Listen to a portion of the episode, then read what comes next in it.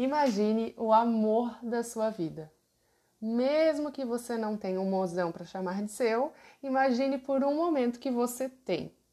Essa pessoa está de aniversário e você resolveu fazer um jantar muito especial para ela. Ela chega em casa, olha para a mesa e diz: Sushi? Mas tu sabe que eu detesto peixe cru. E ainda convidou o pessoal do trabalho que eu nem tenho intimidade.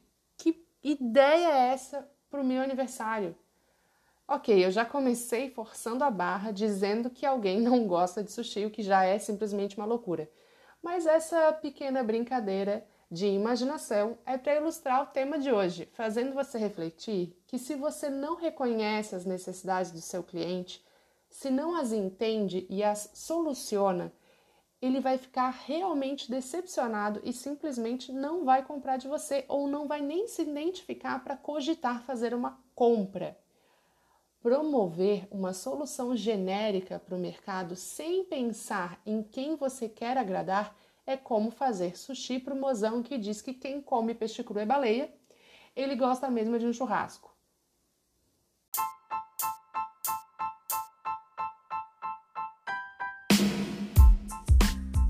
Oi, gente linda! Eu me chamo Georgina e a minha missão de hoje é fazer você entender o poder de selecionar os alvos e ajustar a mira da sua estratégia para converter mais e mais clientes para o seu negócio. Você já deve ter ouvido falar da expressão mais vale um pássaro na mão do que dois voando, certo? Ou mesmo mais vale um na mão do que dois no sutiã dos mamonas assassinas, hashtag saudades.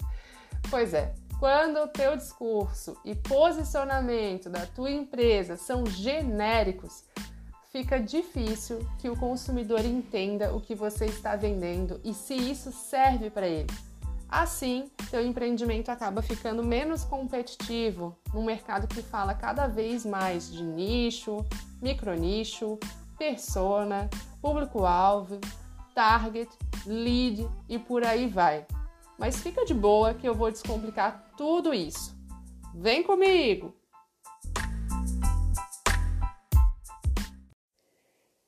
Eu vou já deixando claro que esse episódio ele é diferente dos outros dois primeiros, porque eu não tenho um roteiro. Então vocês vão perceber que eu vou errar e trocar algumas palavras e recomeçar a linha de raciocínio, porque eu tô falando abertamente. Eu escrevi alguns tópicos do que eu quero tratar, mas eu acho que a gente tem que trocar essa ideia o mais natural possível.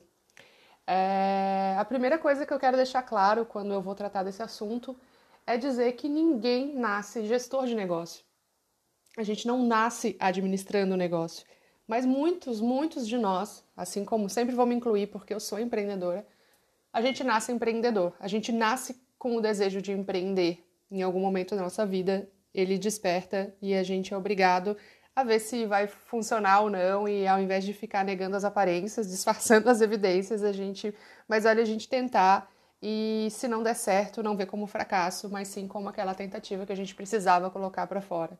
Mas assim, vamos voltar ao cerne da questão. É, sendo gestor de negócio, eu ainda vou dividir essa, essa desenvolvimento de habilidade de gestor de negócio em duas partes as habilidades comportamentais e as habilidades técnicas. Eu não vou entrar nas habilidades comportamentais, mas vou dar uma dica de amiga. É, desenvolve a tua inteligência emocional. Ela vai ser muito, muito necessária para tu conseguir exercer as habilidades técnicas. A gente sabe que tem parte do nosso negócio que a gente não gosta de lidar, ou que a gente passa batido, ou que a gente evita. Enfim, desenvolver habilidades é, emocionais, né? Para o teu comportamento melhorar é fundamental. Mas, falando das habilidades técnicas, tem muitas coisas que a gente acaba saindo da nossa zona de conforto ou fazendo uma força tremenda para continuar nela. Quando a gente fala, por exemplo, de financeiro, aqui já me deu uma coceirinha, porque é uma coisa que eu não tenho muito conhecimento, então eu resisto bastante a, essa, a, a investir nessa área. E eu tenho certeza que você também tem uma área do seu negócio que você não gosta de fazer e resiste a aprender e desenvolver, desenvolver mais sobre isso. É... Ok, Georgina, o que, que isso tem a ver com o tema que é para quem você empreende? Bom, Eu posso, eu posso primeiro ser bem egoísta e dizer que a gente empreende pra gente mesmo. É, a gente empreende pra gente mesmo. Pra gente se realizar e pra gente pagar boleto. e realizar nossos sonhos. E, como minha amiga adora ouvir, uma amiga minha, e tá tudo bem. A gente pode empreender por motivos egoístas, porque normalmente é por isso mesmo. A gente quer ganhar dinheiro. Fazer negócios e criar negócios é a gente querer fazer dinheiro com alguma coisa que a gente gosta de fazer. E, ok, para quem mais a gente empreende? Então, sendo gestor de negócios, a gente não pode ignorar algumas questões administrativas e de marketing. Plim, plim, plim, plim, dando valor ao marketing aqui, que são fundamentais para você se posicionar no mercado e não ser uma empresa genérica que abre as portas e torce para entrar cliente e clientes ligarem e os negócios começarem a acontecer. É... Que é, por exemplo, a questão do público-alvo, a questão do posicionamento, se vai ser por preço, se vai ser por qualidade, se vai ser por conveniência. E aí, falando do público-alvo, você, como gestor do seu negócio, eu tenho certeza absoluta que você tem muito bem definido qual é o seu público, né? Tá, foi um pouco sarcástico. Mas, enfim, nós temos sim uma responsabilidade muito grande ao abrir um negócio, não só com a nossa vida e com a família que a gente vai sustentar, mas com as pessoas que a gente vai sustentar no nosso negócio, colaboradores e fornecedores, e também com os nossos clientes. A gente faz uma promessa de venda toda vez que a gente expõe um pouquinho da nossa marca e o mercado consumidor, ele está o tempo todo nos interpretando e tentando entender o que a gente faz, por que, que a gente faz, como a gente faz. É, eu posso chegar, como muitas vezes eu chego, num cliente e perguntar para ele qual é o público-alvo dele. E eu vou dizer para vocês, a maioria das vezes as pessoas são muito genéricas ao definir esse público. E esse é um dos maiores problemas é, na hora da gente fazer um posicionamento de marca. As pessoas não têm a menor ideia de para quem elas estão fazendo isso. E, de um certo modo, fica fácil de tomar outras decisões quando a gente não define mas o resultado nunca é bom, porque a gente não está definindo as regras do jogo de forma que a gente tome decisões a favor da nossa estratégia. Tá, eu acho que eu estou sendo um pouco abstrata e por isso eu vou tentar ser um pouco mais uh, específica. Definir um público-alvo para o seu negócio, e eu estou falando público-alvo, eu não estou falando persona, eu já vou chegar na tal da persona para você entender a diferença. O público-alvo ele é uma definição que busca, busca diminuir o número de pessoas para quem você é, divulga, promove e faz as suas soluções no dia a dia.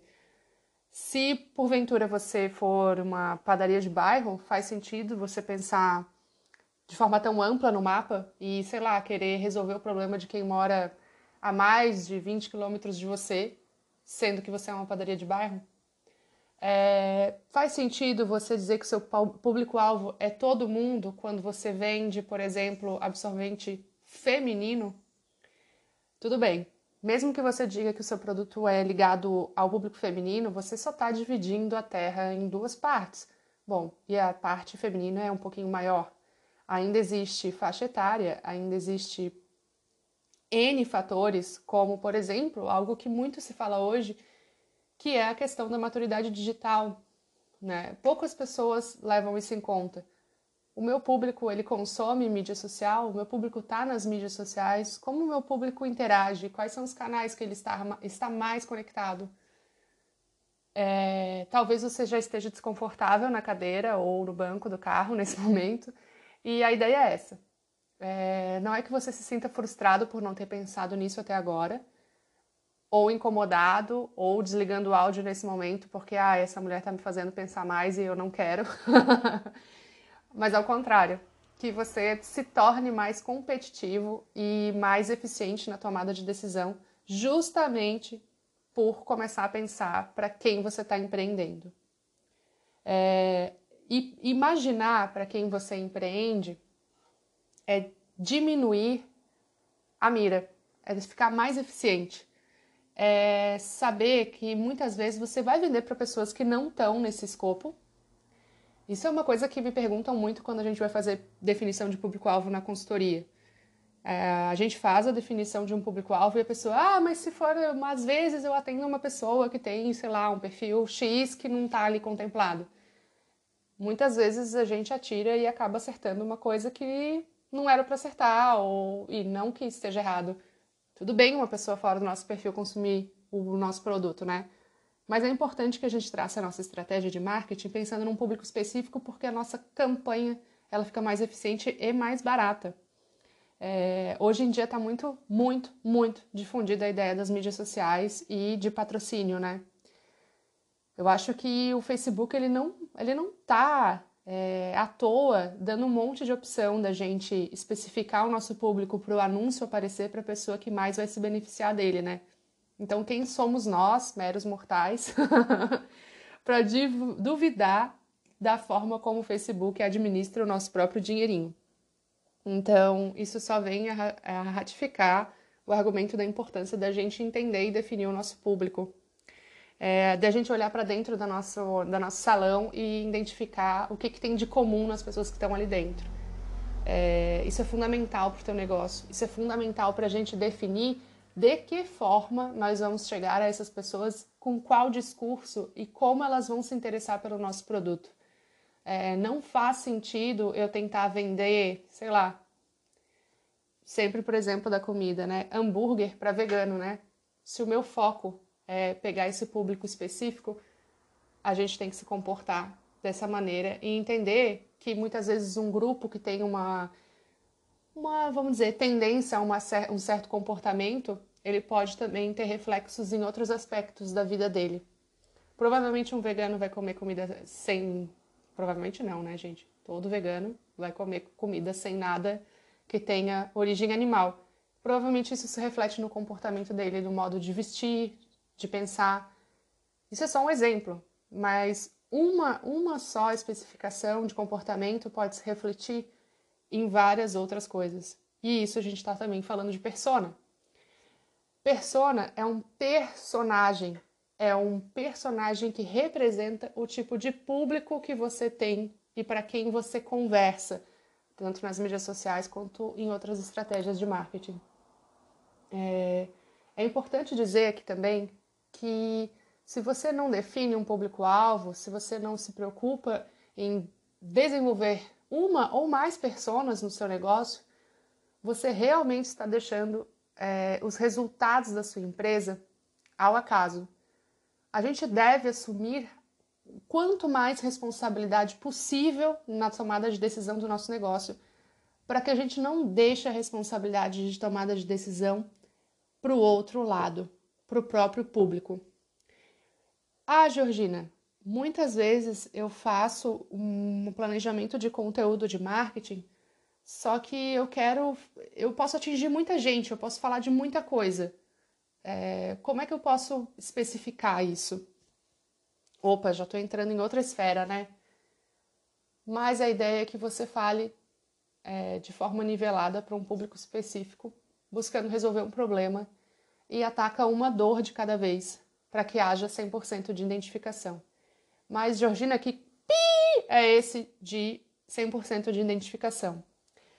Lembra lá no começo desse episódio que eu falei que mais vale um pássaro na mão do que dois voando? Então, muitas pessoas têm a ideia de que a gente deve bombar nas mídias sociais, de que a gente deve bombar de engajamento e de procura pelo nosso produto, enfim, independente do canal que seja. Mas, mais vale você identificar é, o seu produto com um público específico 100% uma identificação de 100% do que você meio que agradar, sei lá, 10, 20% dessa, desse público. É, o que, que eu quero dizer com isso?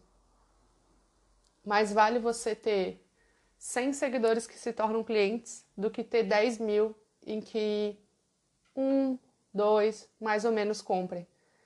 Então, ter uma proposta muito, muito bem definida e conversar com um público específico vai fazer com que as pessoas entendam o que é o seu negócio, para quem que você está empreendendo e entendendo mais rápido a solução que você está oferecendo para o mercado.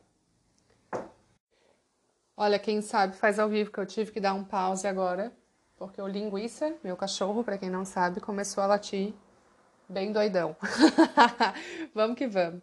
Eu vou encerrar é, o episódio de hoje falando, assim, tentando é, figurar o que eu tô falando sobre a importância de definir público, é, dizendo que se você tem um jardim e metade é brita e metade é planta, né? Então tem coisas que vão ser úteis para você, que vão germinar e embelezar, e tem coisas que na verdade estão ali porque é necessário, mas não, não precisam ser regadas. E você resolver que é mais fácil regar todo o jardim do que molhar só as plantas que realmente precisam de água, você consegue perceber o quanto de energia e investimento você perde regando o jardim inteiro ao invés de certeiro onde tem planta que precisa de rega?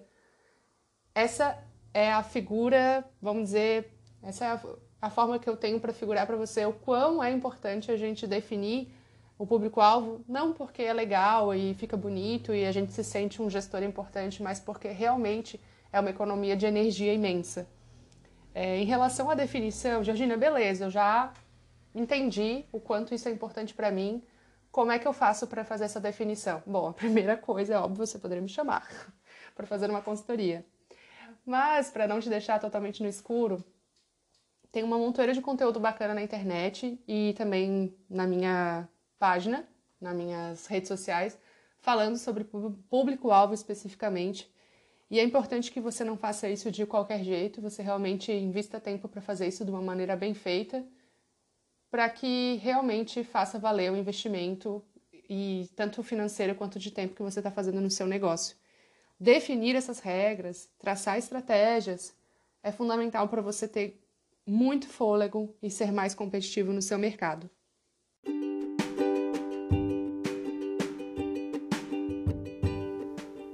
Se você chegou ao final desse episódio e eu consegui bagunçar sua cabeça e fazer você entender o quão é importante o público-alvo é na sua vida empresarial, eu cumpri a minha missão.